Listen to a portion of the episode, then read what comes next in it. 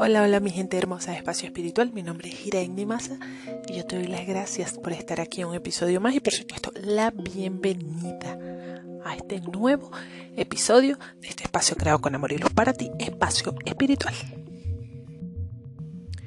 Hoy quiero hablarte de algo eh, que muchas veces por ahí escuchamos sobre la magia, la magia oscura o la magia blanca para empezar, todos tenemos la capacidad, todos los seres humanos, tenemos ese poder para manifestar, eh, tenemos ese poder para, para crear nuestra vida, ¿verdad? Eh, y bueno, también así como tenemos ese poder, eh, hay muchas personas que lo utilizan para no hacer cosas muy buenas que se digan.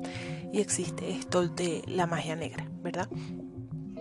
Pero hoy te traigo eh, una lectura que se llama No juegues con magia.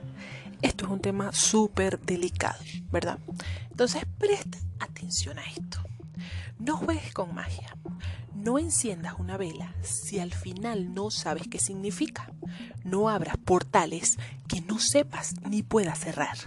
No utilices símbolos cuyo significado no sepas.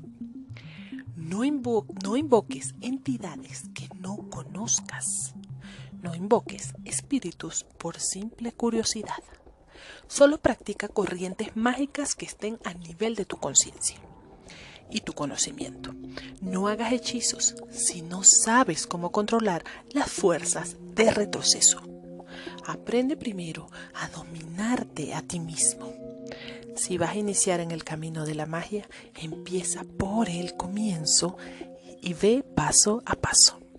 Nunca inicies en la magia si no estás segura o seguro de querer seguir en este camino. Sigue siempre los consejos de un maestro o de un guía. Jamás permitas que tu ego te haga creer que estás lista o listo. No hagas lo que no quieres que te hagan. Sigue siempre las reglas. Y esto, bueno, es un mensajito corto pero contundente. No nos metamos donde sabemos que no vamos a poder eh, controlar algo o donde no estemos con el 100% familiarizados, ¿verdad? Con el tema o con lo que sea. Primero leamos, conozcamos un poco, indaguemos más en estas cosas.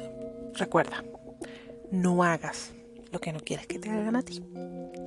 Y bueno, hasta aquí el episodio de hoy, ya sabes, te mando un fuerte abrazo de luz, eh, paz y amor para ti y algo que acotar.